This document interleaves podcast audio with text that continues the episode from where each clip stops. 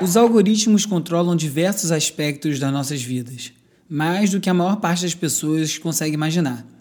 E mesmo que ninguém entenda muito bem como os algoritmos funcionam, às vezes nem quem criou sabe direito, os efeitos disso têm ficado cada vez mais claros. Alguma hora vai ser preciso falar disso mais seriamente. Estamos chegando no momento da virada? Esse e outros assuntos no episódio de hoje do Resumido. Resumido.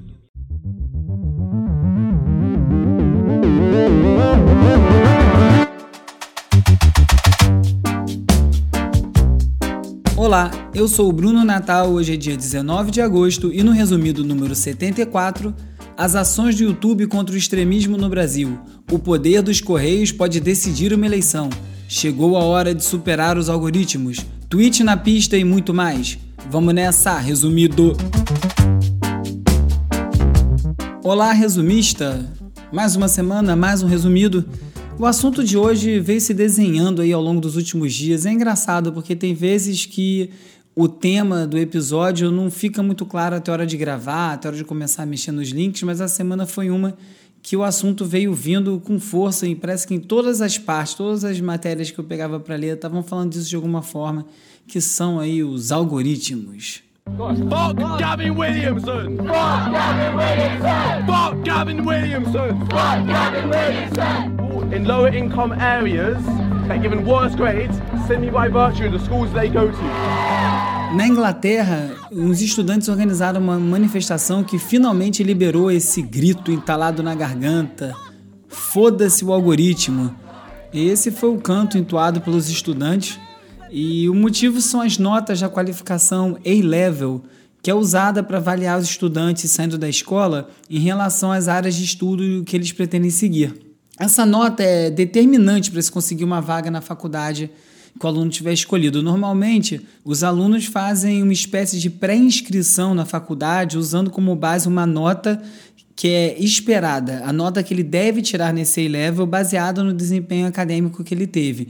Mas aí, para efetivar a vaga, ele tem que tirar aquela nota ou uma melhor para poder valer a, a, inscrição dele e assim ele entrar na faculdade. Então já é uma pressão danada essa prova. E por conta da pandemia, os estudantes não puderam realizar essas avaliações. A solução encontrada foi usar, lá vem, um algoritmo para estabelecer essas notas. Para estabelecer a nota, o algoritmo utilizou o desempenho do aluno e também uma média histórica da instituição onde ele estudava. E é aí que as coisas deram errado, muito errado. De acordo com o jornal Guardian, a média geral das notas ficou um pouco acima dos anos anteriores, mas isso não quer dizer que isso tenha sido um bom sinal. Algoritmo adora fazer uma média, né? Aliás, pode-se dizer que fazer média é a essência de um algoritmo, sempre buscando o denominador comum, tentando prever o futuro baseado na média das ações passadas. A questão é que o estudante médio não existe, ele é uma ficção estatística. E se o algoritmo pode tentar a sorte para adivinhar o que determinada pessoa vai querer comprar e utilizar, baseado na média, na média histórica, na hora de exibir um anúncio, né, sem maiores consequências se ele errar nesse momento, esse não é o caso quando você está falando do futuro educacional de milhares de jovens. Os estudantes de escolas que historicamente têm bom desempenho foram favorecidos, tendo as notas puxadas para cima. Os de escola com histórico pior foram bem prejudicados, tendo as notas puxadas para baixo. Agora, valendo uma mariola murcha, qual desempenho histórico você acha que as escolas particulares tiveram? E as escolas públicas, principalmente a das regiões mais pobres? E essa distorção não aconteceu apenas no macro, ela acontece no micro também. Um bom estudante de uma escola com desempenho histórico ruim tem o seu bom desempenho apagado pela média, então é injusto de toda forma. E por isso os estudantes tomaram as ruas, protestaram, xingaram muito o secretário de educação é, da Inglaterra e conseguiram que as notas geradas pelo algoritmo fossem anuladas. Uma das soluções apresentadas pelo governo até agora foi deixar na mão dos professores a elaboração dessa nota baseada no que eles conhecem de cada aluno. Mas isso também gera vários problemas de viés, né? Por exemplo, o professor pode ter questões racistas, pode não gostar daquele aluno, então não resolve o problema, mas é o que temos para hoje. É muito bom ver esses jovens tomando as ruas para protestar contra ferramentas de reconhecimento facial, como a gente já viu aí nos últimos meses, e outros usos invasivos de tecnologia. E o futuro depende muito desses jovens que agora estão lutando por limites e transparência no uso de algoritmos nas nossas vidas. Que bom sinal. O Facebook está começando a implementar a prometida integração entre seus muitos serviços de mensagem. O conceito geral é unificar as mensagens que você recebe tanto no Messenger quanto no inbox do Instagram e também se fala que futuramente também as do WhatsApp. Deve ser assim que se soletra inferno na Terra lá no Facebook. Eu falei um pouco nos episódios passados sobre a teoria da conspiração conhecida como QAnon, que é uma coisa sem pé nem cabeça, mas já está tomando uma proporção gigantesca e com certeza vai ter impacto aqui no Brasil. Eu tenho publicado lá no Twitter que talvez não seja nem muito bom a gente ficar falando tanto assim disso por aqui no Brasil, porque parece uma profecia autorrealizável. Quanto mais a gente fala, maior o bicho fica. É como diz a placa no zoológico, né? não alimente os animais. Infelizmente, o assunto já está num tamanho impossível de ignorar. Eu vou evitar falar disso além do necessário, mas quem quiser saber mais pode ouvir o episódio 73, que eu falei disso lá. É justamente para tentar minimizar o impacto que tem na propagação de coisas como essa, o Facebook tem tentado se posicionar como um lugar para conversas íntimas, em vez de um megafone para falar para o mundo, que é como sempre foi visto. E eles têm estimulado muito o uso de ferramentas de mensagens de grupo fechado. E eles têm falado muito também sobre criptografar as mensagens trocadas nas redes do Facebook por questão de privacidade, que é outro ponto pelo qual o Facebook sempre é atacado. Mas quando eles unificam essas mensagens de várias plataformas e estimulam o uso de grupo privado e criptografar o conteúdo, vai ficar impossível monitorar justamente a troca de mensagens perigosas como essas do, Q, do QAnon e vai ficar ainda mais difícil cooperar com autoridades quando tiver investigação, isso for necessário. Como o próprio Zuckerberg já disse, criptografia é uma arma poderosa para a privacidade, mas isso também inclui a privacidade para fazer coisas ruins. E na grande reviravolta da parafuseta dessa semana, o Trump anunciou que vai dar uma olhada na situação do Edward Snowden para avaliar se ele perdoa o ex-funcionário da NSA. O Snowden é o informante que revelou o sistema de monitoração da CIA sobre os próprios cidadãos americanos e também no resto do mundo. Por conta disso, ele foi acusado de traidor, teve que fugir dos Estados Unidos e hoje em dia ele está exilado na Rússia. Desde o início dessa história, muita gente argumentou que ele tinha prestado era um serviço à democracia e ao povo americano e que ele não poderia ser visto como um traidor. Primeiro, porque ele não entregou segredos para nenhuma outra nação, e sim para jornalistas americanos. E depois, porque essa escolha teve muito a ver com o fato de que não havia um canal interno para esse tipo de denúncia. E agora, passados alguns anos, essa visão começa a prevalecer. Agora, o que não ficou claro para ninguém é por que, que o Trump, que já disse no passado que o Snowden devia ser executado, estaria agora interessado em oferecer esse perdão. Teoria da conspiração não falta, é óbvio, mas o provável é que às vésperas da eleição ele esteja tentando construir alguns casos importantes para criar um estofo e tentar aumentar as chances dele de se reeleger. Ou então pode ser também só uma cortina de fumaça para tirar o foco do perdão que ele ofereceu ao seu polêmico aliado Roger Stone semanas atrás. Falando das eleições nos Estados Unidos e com tanto assunto sobre plataformas digitais, fake news e manipulações algorítmicas, quem diria que um dos grandes temas seria os correios? É, correio mesmo, desse onde você vai enviar carta, se lembra? É que por conta da pandemia, né, sempre ela, muitos votos vão ser recebidos pelo correio. Nos Estados Unidos, o processo eleitoral não é todo feito em um dia como é aqui. Lá as pessoas têm alguns dias e também têm diferentes formas de votar. E uma delas é enviar o voto pelo correio que é um método bastante indicado em tempos de distanciamento social para ajudar a evitar aglomeração em sessões eleitorais. E lá o voto também não é obrigatório, o voto é quem quer. Por isso, a supressão do voto através de desinformação é uma das grandes coisas a serem combatidas. E, de acordo com pesquisas, essa forma de voto pelo correio pode favorecer o Joe Biden, do Partido Democrata, que é quem disputa a Casa Branca contra o Trump. E o que, que o Trump fez? Ele cortou extra, é, hora extra dos funcionários, removeu máquina de triagem de correspondência, caixa coletora e o mais importante, ele disse que ele vetaria um pacote financeiro bem necessário para viabilizar as eleições. Um pacote financeiro para os Correios ele nem escondeu o motivo. Ele disse textualmente que esse método favoreceria o seu adversário. Pronto. A gritaria foi bem boa e nessa o chefe do sistema postal, que é um profissional do ramo de logística que foi indicado pelo Trump, e foi também um grande doador da campanha do Trump, já anunciou que nenhuma grande mudança vai ser feita nos Correios até após as eleições, ou seja, cedeu porque estava pegando meio mal. Nos Estados Unidos, como aqui, fala-se muito sobre privatização dos Correios. E esse caso mostra o que pode estar em jogo. Né? Empresas de serviços públicos essenciais não obedecem às regras de mercado. Elas prestam serviço e estão lá para isso, não é para dar lucro. É por isso que mandar uma carta pelo correio é infinitamente mais barato que mandar pelo FedEx, que é um serviço privado. E num momento como esse que a gente está atravessando, os correios se mostram essenciais, inclusive do ponto de vista da neutralidade para viabilizar uma eleição. Você imagina essa atitude toda do Trump se fosse sobre uma empresa privada. Seria ainda mais perigoso de dar certo. E se esse papo dele todo é para valer, ou se é mais uma tática para pautar o debate público e sufocar as discussões, é difícil dizer. O fato é que funciona quando ele faz isso. E na tentativa de denunciar o que seria essa manipulação eleitoral grosseira, já circulam várias fotos de caixas de correios empilhadas como se estivessem sendo recolhidas, quando na verdade elas estão numa unidade de reparo sendo consertadas. Já foi comprovado isso. Então tem desinformação de parte a parte para tudo quanto é lado. O Facebook, inclusive, já anunciou que vai utilizar selos de checagem de fatos parecidos com o que eles usam agora nos posts com conteúdo sobre Covid-19, já direcionando uh, as pessoas para as fontes oficiais. E eles vão botar esses selos sobre as eleições em todos os posts que forem sobre eleição, inclusive dos políticos. O Google e o Twitter também estão preparando ações parecidas. Isso muito também para combater a supressão de votos que eu falei ali antes, né? Que a informação errada para fazer uma pessoa não ir votar, isso tudo direcionado para essas plataformas é um uso bem perigoso. Além disso, o Facebook vai oferecer também uma ferramenta no Instagram e no Facebook com informações sobre as eleições, sobre onde votar, quais sessões vão estar abertas e coisas assim.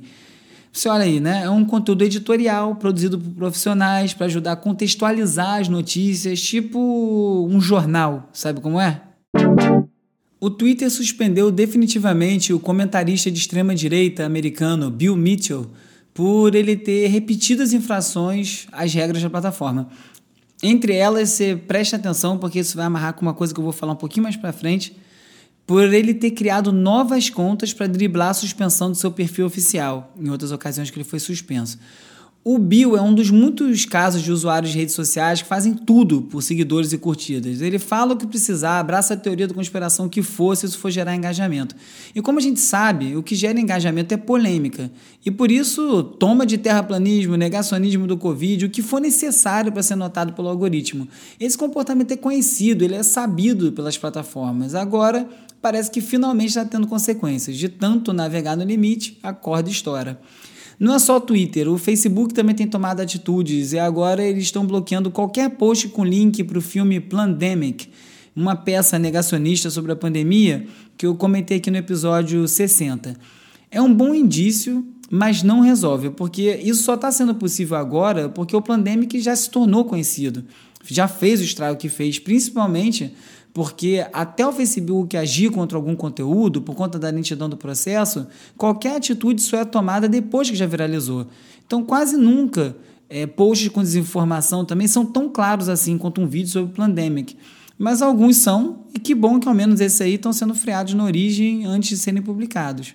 Pois é, a justiça agora quer saber como a ativista de extrema-direita, Sarah Winter, teve acesso a informações eh, sigilosas e aí divulgou os dados pessoais da menina e também do hospital onde ela passaria. Essa semana vimos aí uma das histórias mais asquerosas vindas aí de fanáticos supostamente religiosos que foram para a porta de um hospital protestar contra o aborto legal de uma criança de 10 anos que vinha sendo estuprada desde os 6 e ficou grávida. Tá tudo de cabeça para baixo quando um grupo de pessoas se organiza para xingar uma criança e um médico, em vez de estar se organizando para cobrar justiça contra o estuprador a vida de uma criança de 10 anos que vem sendo estuprada há 4 anos, que vem sendo estuprada há 4 anos por um tio. Por um tio. A menina teve que viajar e trocar de estado para finalmente conseguir fazer a cirurgia que aconteceu em Recife. Felizmente, um grupo feminista tomou a frente do hospital e espantou os abutres. A responsável direto por isso tudo é a bolsonarista de extrema direita. É pleonasmo falar isso? Sara Winter. Com muitos seguidores nas redes sociais, a Sara revelou o nome da menina e o hospital onde ela estava num vídeo no YouTube e provocou esse caos. O Facebook e o Twitter deletaram os posts em questão. Além da falta total de empatia, Sara cometeu alguns crimes com esse vídeo, entre eles divulgar o nome de uma criança sem autorização dos responsáveis, que é crime, segundo os artigos 143 e 247 do Estatuto da Criança e do Adolescente. Paradoxalmente, a principal punição veio do YouTube e logo em seguida do Instagram. O canal da Sara no YouTube foi encerrado por violar recorrentemente as regras da plataforma. E depois o Instagram fez a mesma coisa, também cancelou a conta dela. A Sara já tinha tido as contas dela no Facebook e no Twitter suspensas no mês passado por determinação do STJ por disseminar fake news. Acontece que a Sara já criou novas contas, mesmo isso sendo, como eu falei lá no caso do trampista Bill Mitchell, agora há pouco, sendo proibido pelas regras das plataformas. Esse tipo de suspensão é muito bem-vinda, mas ela é um tanto inócua se a punição for sempre diretamente relacionada à conta e não ao indivíduo. Quem tem que ser banida dessas plataformas é a infratora, é a Sara, não na pessoa física, não a conta, não o arroba dela. O que a gente precisa é reinventar as redes sociais, esses mecanismos de recompensa e a forma de propagação das mensagens. Que é claro que as crises sociais que a gente está atravessando agora são frutos de fatos bem anteriores às redes sociais, mas é indiscutível como a superficialidade das trocas nas redes sociais, a facilidade de causar desinformação, tem papel central no desenrolar dessas coisas de hoje. Parte desse problema tem a ver com o fato que, quando veículos, jornalistas, cientistas usam essas redes como veículos e nós mesmos também utilizamos para nos informar, nós todos estamos validando a importância dessas redes como fonte de informação. E aí, será que o post do tiozão do churrasco sobre aquecimento global teria tanto peso se ele não aparecesse ao lado, no mesmo contexto, na mesma formatação que o do cientista? É para se pensar o quanto que a gente mesmo não criou esse monstro. Essa semana eu cliquei numa chamada no Globoesporte.com por conta de uma frase que estava acreditada ao ex-treinador do Flamengo, Abel Braga, dando uma alfinetada no meio atacante Arrascaeta.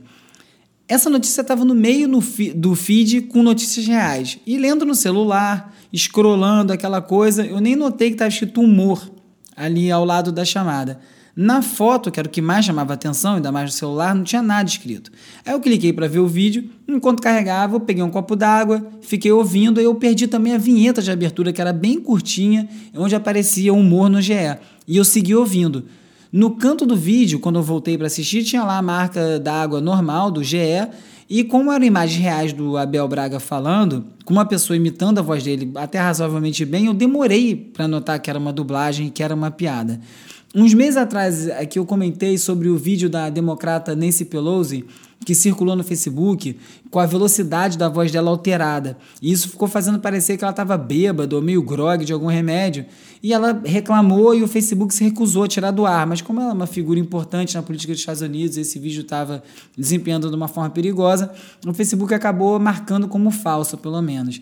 E nessa pandemia também, eu recebi mais de uma vez a sátira que o comediante Marcelo Adnet fez dos frequentadores da Rua Dias Ferreira no Leblon, aglomerando sem máscara. Eu recebi como se fosse verdadeira, um trecho, e no vídeo tinha lá a marca d'água, Globoplay no cantinho. Esses exemplos não são de deepfake, não tem uma intenção de enganar as pessoas ou simular uma realidade. São vídeos de humor ali dublados e tal, mas o contexto é tudo. Então, quando oferece um vídeo de humor no meio de um feed de notícias reais, ou uma sátira começa a circular sem nenhuma indicação na tela, pelo contrário, ali com a marcação da Globoplay, que é um, um veículo hoje conhecido, esses sites jornalísticos, como os do Grupo Globo, podem estar pisando num terreno bem pantanoso, que devia ser óbvio que é humor, mas nem sempre é. E no momento atual, pode ser bom negócio deixar claro o óbvio. Desde as redes sociais, a gente perdeu o hábito de ir atrás de conteúdo, visitar site, ler e assistir coisas dentro do contexto. A gente ficou muito acomodado recebendo o que cai no colo, lendo manchete sem clicar e também dando ouvido tanto para um profissional que dedica tempo, dinheiro, esforço para apurar uma informação, quanto para o cara que disse que ouviu não sei quem falar. Não é para me entender mal, a democratização da informação é ótima e também um caminho sem volta, e muita coisa boa surgiu a partir disso. Mas os aspectos positivos não deveriam também servir de motivo para a gente ignorar os negativos. O Google está tentando colocar os usuários da Austrália contra os reguladores ao ameaçar que eles não poderão entregar uma experiência Google completa se algumas leis passarem. Uma dessas leis diz respeito ao pagamento que deveria ser feito pelo Google para empresas de notícias quando ele usa essas notícias nos produtos do Google, como por exemplo o Google News, que funciona puxando informações de outros sites, mas mantém o usuário no ambiente Google e faturando com isso. Já a Amazon vai entrar aí no mundo dos podcasts. Como todas as principais plataformas, ele não vai oferecer nenhuma remuneração para os criadores, mesmo estando disponível apenas para assinantes do Amazon Prime, que é um serviço pago. Para piorar, eles incluíram nos termos de uso uma condição que, não poderia, que eles não poderiam ser caluniados nos podcasts. A Amazon não poderia ser caluniada nos podcasts divulgados na ferramenta de podcast da Amazon. Obviamente, caluniado é um conceito bem elástico, dependendo do interesse de quem está analisando. Pegou muito mal essa cláusula quando ficou clara, a Amazon acabou abandonando sem fazer muito barulho, mas é incrível o nível de atenção que tem que ter quando se lida com essas plataformas. A gente vai virar advogado, todo mundo nesse ritmo. Falando em remuneração, lembrar aqui que tem o catarse.me barra resumido para quem quiser colaborar com o resumido. A minha sugestão são 10 reais mensais, mas você pode colaborar com o que você quiser. Tem o link lá também no www.resumido.cc quem puder ajudar, ajuda a manter o, o resumido de pé e também disponível para quem não pode ajudar. A Universidade Inglesa Johns Hopkins, que ficou famosa aí no mundo todo como uma das principais referências em relação aos dados da epidemia de Covid, vai seguir o bom senso e não vai retomar as aulas presenciais esse semestre. Agora, para os alunos continuarem tendo alguma forma de se socializar, todos eles vão receber uma conta de acesso ao jogo Minecraft para poder usar o ambiente para gerar experiências coletivas. Agora imagina você entrando na faculdade no seu primeiro ano e descobrindo que vai conhecer os amigos no Minecraft. Deve estar tá fácil ser estudante nessa pandemia não. A rede de cinema Alamo nos Estados Unidos está alugando as salas de exibição por 150 dólares nas unidades de Denver e de Austin para quem quiser assistir um filme sozinho ou com sua bolha de até 30 pessoas. bolha de 30 pessoas é bastante gente. Aqui no Rio, onde uma grande parte das pessoas já deram a epidemia como encerrada na marra, a coisa está mais avançada e foi anunciado um festival de cinema. Sério. A lógica é que se restaurantes, bares, academias já abriram, por que cinemas não poderiam? Bom, não pode porque é um recinto fechado. Mas mesmo que não fosse, justificar um erro com outro não me parece um caminho muito razoável, mas a gente está vendo isso acontecer muito, né? Enquanto isso, em Wuhan, que foi o ponto zero da pandemia, lá na China, o parque aquático Maya Beach lotou com milhares de pessoas sem máscara curtindo uma festa. Pegou super mal. É, foi dito aí como uma, uma provável segunda ou terceira onda a partir daí. Vontade que dá com essas coisas todas acontecendo é sair na rua com a Tractana que eu vi no YouTube, que é uma pistola experimental que atira máscara na cara das pessoas. Você puxa o gatilho, ele lança uma, uma máscara com umas cordas, com um pezinho, e ela entrelaça no pescoço da pessoa e veste ela com a máscara. De repente, assim pega, né?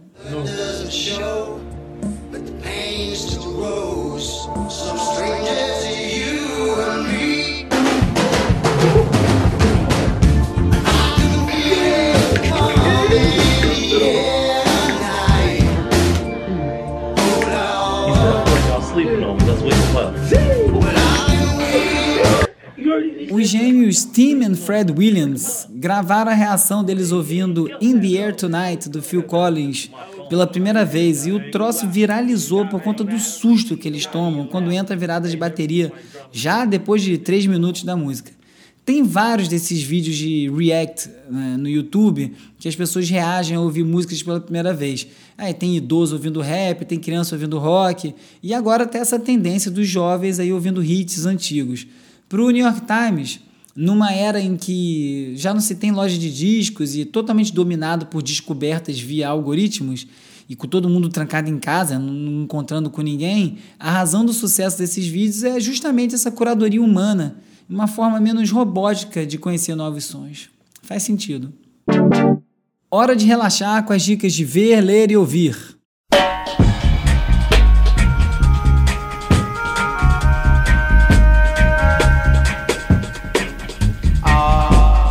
Ainda não consegui botar minhas mãos num exemplar, mas saiu a versão em inglês da biografia do gênio King Tubby, o inventor do dub chama-se King Tubby the Dub Master, é do francês Thibaut Ehrengardt, sobrenome alemão dificílimo de falar, E conta a história desse cara que é um grande revolucionário da música, o cara que pegou a mesa de som, transformou um estúdio num instrumento e criou um estilo que influenciou o surgimento do hip hop, da música eletrônica, tudo isso lá no meio da, da Jamaica, em Kingston, onde faltava tudo, gravando em banheiro de casa. A história dele é sensacional. Eu entrevistei a viúva dele para o documentário Dub Echoes que eu fiz, tive na casa é, onde ele foi assassinado. Ela me mostrou um álbum de fotos com várias fotos inéditas dele, uma das grandes visitas aí dessa viagem foi ter conhecido eles. Falando em livros, o técnico do Bahia, o Roger Machado, que é uma das grandes vozes aí do movimento negro no futebol brasileiro, tem dado entrevistas excelentes, anunciou que ele iniciou um projeto para lançar 50 livros de autores negros ou indígenas nos próximos cinco anos. E 10 já saem em 2020. Demais. Eu vou passar por cima! Já é carnaval, cidade. Pá, pá, pá, pá, pá, dugu, pá, pá, dugu, pá, pá. Dodô e Osmar inventaram o trio elétrico, a Fobica. E eu fiquei louca com aquilo. A rua, o carnaval, a música saindo. Eu li uma tirinha essa semana muito boa da galera do Linha do Trem sobre essa agonia que é essa quantidade de conteúdo para dar conta. Aí é um cara tentando ter o alívio de assistir tudo, de cumprir. Às vezes eu me sinto assim, olhando a minha, minha lista do Netflix, eu fico tentando acabar com aquela lista. Eu nunca vou conseguir, é óbvio. E aí lá no quadrinho tem um cara botando um fone, falando: ah, se eu ouvir esse podcast aqui junto com esse vídeo aqui, dá para fazer as duas coisas e me livrar de dois. É, é, de certa forma, essa quantidade de coisa e essa exigência de ver tudo tira o prazer, né, de ouvir, assistir qualquer coisa. Eu hoje em dia, quando surge algo novo, eu confesso que eu até meio que torço para ser ruim. Aí eu vou ter menos coisa para acompanhar. Eu tenho uns pesadelos pensando que eu ainda tô devendo 60 episódios de The Wires, 86 de Sopranos. É puxado. Mas enfim, no meio disso tudo, saiu um filme, entrou na verdade em cartaz um filme que já tem dois ou três anos no Netflix chamado Axé, Canto do Povo de um Lugar, que é um filme logicamente sobre o axé. Um estilo musical que foi tão combatido, tão criticado e à luz aí do, da distância histórica ganha uma outra, uma outra perspectiva. A primeira metade do filme é muito legal, contando a história da origem dos trios e da onde isso vem dos primeiros blocos, a questão afro muito forte, é muito bonito mesmo assim de ver. E é muito legal você ver os brasileiros se manifestando enquanto brasileiros. É uma galera pegando uma guitarra e montando uma banda, sai aquilo ali, axé, não sai uma banda de rock que parece não sei da onde, né, imitando uma outra coisa. Sai uma coisa super original e músicas que já são músicas são clássicos da música brasileira, muitas delas, né? É, é Minha Pequena Eva é uma delas. Enfim, Vale muito a pena ver esse filme. É bem legal para ver essa história e ver também o quanto que a cultura branca também interfere nisso tudo, o quanto a comercialização interfere nisso tudo e como a música sempre vai dando um jeito de sobreviver e se destacar.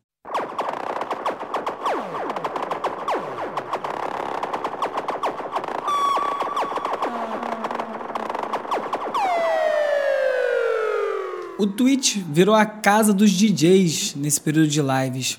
A plataforma que é dedicada às lives, né? na verdade, muito utilizada pelos gamers, é, é o, uso principal da plataforma, tem bem menos problema com direito autoral, com o tempo do vídeo do que o YouTube. E também ganhou muitos adeptos pela capacidade de monetizar.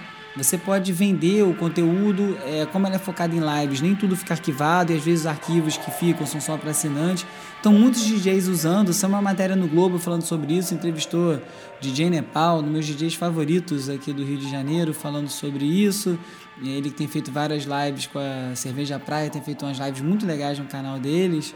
E legal ver a galera achando o caminho, né? Algum jeito. Então, o pessoal vai começar a pagar também, que vai ajudar.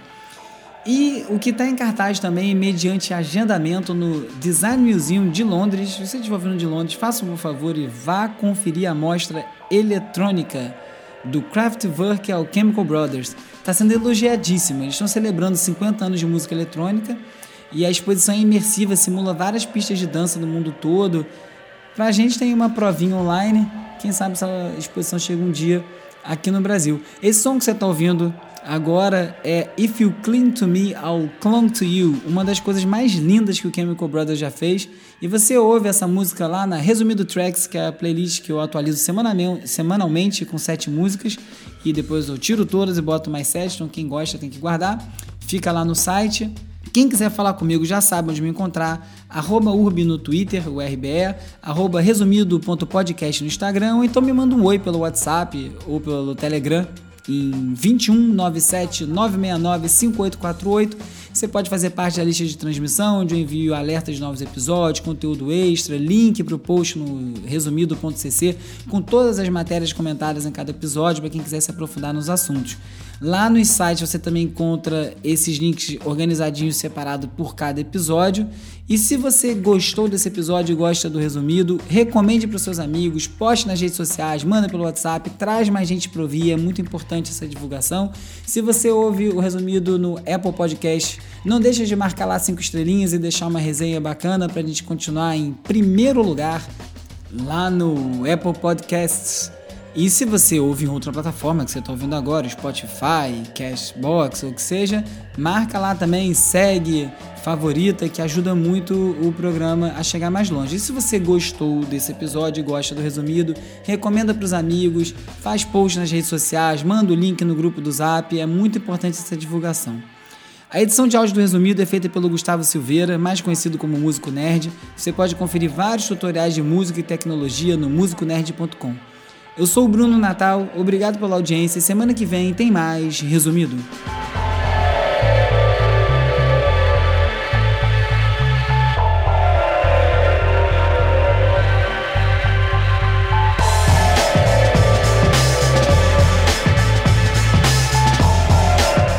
Resumido.